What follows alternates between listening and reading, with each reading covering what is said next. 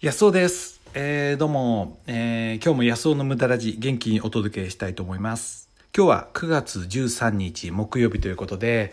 秋ですね。虫の音がね、えー、ここあってですね、早いですよね。で、今日はですね、あの、ぎっくり腰をしてたでしょ。で、2週間ちょっとぶりに、えー、もうね、あの、あれですよ。犬の散歩に今日から行ったんですよね。でうちの犬がですねあの喜ぶかなと思ったら喜んでなくてですね僕が連れて行こうとしたら隣の家をずっと見てるんですよ。どうしたのかな？ほら散歩だよと思って。そしたら隣の家に向かってクンクンクンクン言ってるんですよね。でそれはなぜかっていうと僕がその怪我をしてた間ですねあの隣の家のご主人に散歩をお願いしてたんですよ。だから向こうにおねだりしてたんですね。ちょっとがっくりしましたけどそれでねまあ僕が言ったら「ああそっかそっか」みたいな感じで犬の散歩に行ってきたっていうまあ今日でございます。で今日はですねあのー、無駄のね無駄がどのぐらいこれから価値を持っていくかっていうね、まあ、そのことについて、えー、真面目にお話ししたいと思います。お楽しみに。はい。でこれからねどうして無駄が一見無駄と思えることが価値を持っていくかっていうねことをお話ししたいと思います。でですねあの AI 時代なんですよこれから。AI っていうのは人工知能ですよね。めちゃめちゃ頭が良くなるんですよ機械が。人間も追いつかない予報になってくるんですね。そうすると正しい答えっていうものを全部機械が出せるようになっちゃうんですよ。で、えー、例えば、えー、銀行だったらね A っていう人にお金貸すのと B っていう人にお金貸すのどっちがいいのかなんてことも機械がもう絶対間違えないように判断しちゃうわけですね。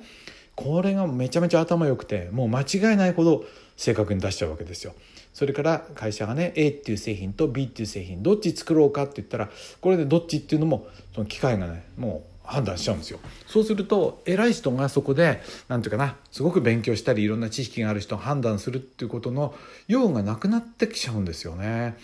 恐ろしい時代ですよね。だからその侍で刀を持ってた人がねそのもう鉄砲の時代になっちゃったら用がなくなっちゃったのと同じように。であの残ってるのはもう何て言うかなあの武芸として武道として残ってたりするだけでなんていうかなもう戦争の世界では全然役に立たなくなっちゃってるわけでしょ？ほとんど役に立たないでしょ？刀でうんぬんってことは。今やってないですよね？どこでもね。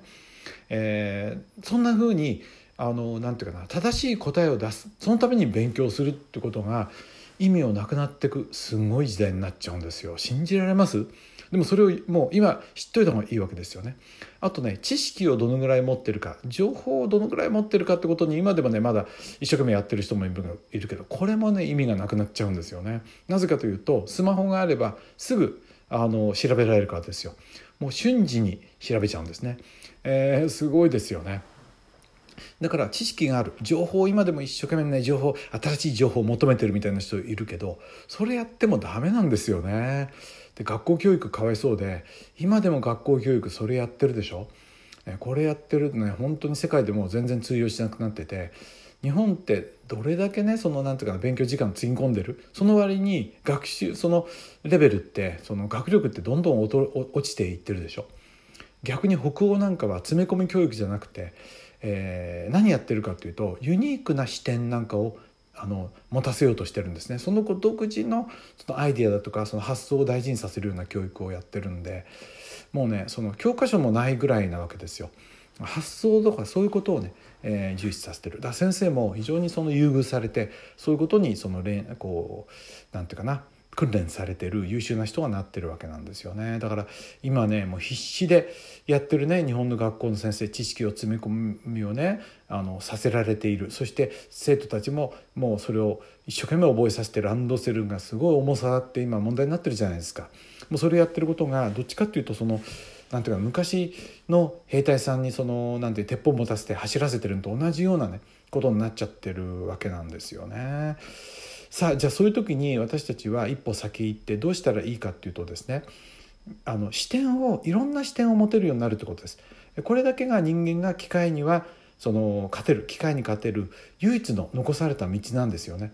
機械が思いもよらないような視点ですね、えー、偏った視点ですよわがままな視点、えー、変わった視点これをどのぐらい持てるかってことが、えー、勝負になってくるわけなんですよね。だから例えば私はそのフランスのえ、ポンコツ社が好きだってこの間お話ししましたよね。無駄ラジでね。そんなの機会は絶対思わないわけですよ。だからそのポンコツ車をいじってたりするっていうその何て言うの？視点なんていうのは全くその機会は思いつかないのとそこは商売になりますよね。えー、あと他のこともあると思いますよちょっと例が思いつかないけど例えば腕時計なんかにしても機械が作ってちゃんと売れるなんて言ったらそれは、えーと、絶対正確でそして壊れなくて値段が安くてみたいなことを機械は合理的に作り出してきますよね。でここに答えは人間がね勝負してもこれ無理なわけですよ。そこと機械と向き合おうなんてねそうじゃなくって自分はこんななんていうかな例えばゼンマイ仕掛けの重くてカチカチ言ってんだけどこんなのがいいと思うみたいなそそういう視点ちょっと全然違った視点こういうことが大事になってくるんですよね。だから子供なんかも、えー、変わったことやあの変なことやってたらねそれをどんどん奨励して周りとは違ったね視点を持たせるといいと思います。つまりこれがね無駄なんですよ。無駄。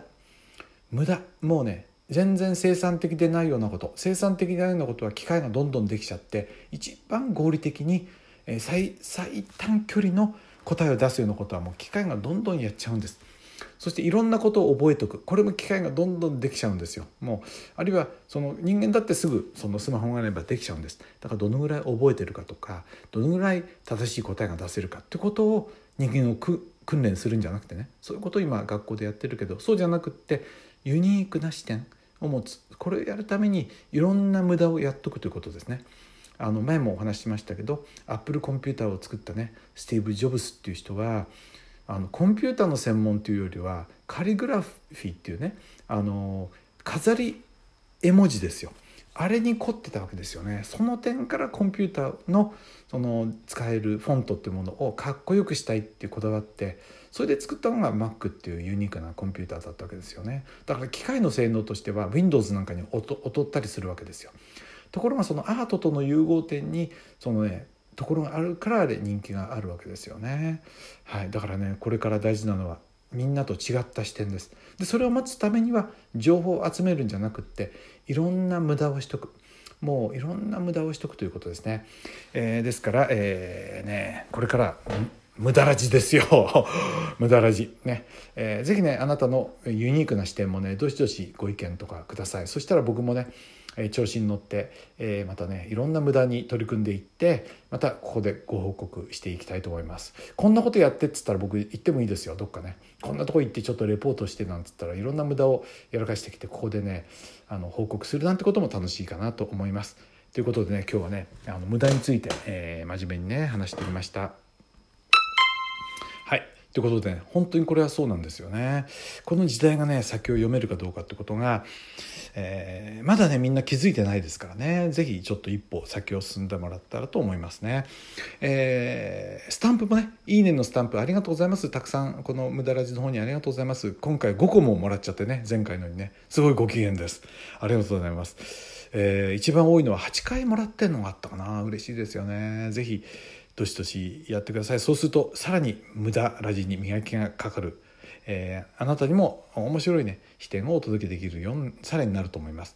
あとねコメントもいただいてます。ありがとうございます。えーえー、ラジオネーム山さんからですね。発火の話すごく面白かったです。まあ嬉しいですね。来月北海道に行くので釧路から北見回りで発火記念館に寄ろうと思います。あぜひぜひ。でねそこでぜひね発火買ってください。発火油ね。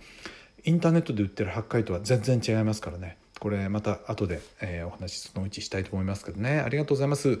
嬉しいな。それからですねまたフローラさんから頂いてますね、えー、今回もね無駄ラジ楽しみに聞かせていただきました、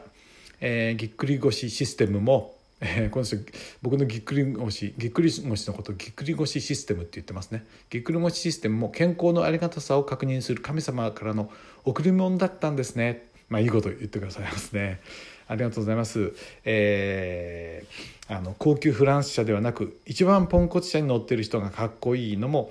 えー、粋でいいです。私もそういうの好きです。だって、えー、嬉しいですね。これの辺がねやっぱりねこの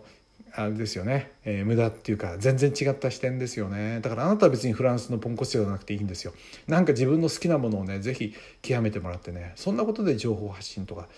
したらね面白いんじゃないですかね。きっとファンが隠れなんとかファンがいると思いますよ。はい。ということでね今日も、えー、最後まで聞いていただいてました。安尾でした。どうも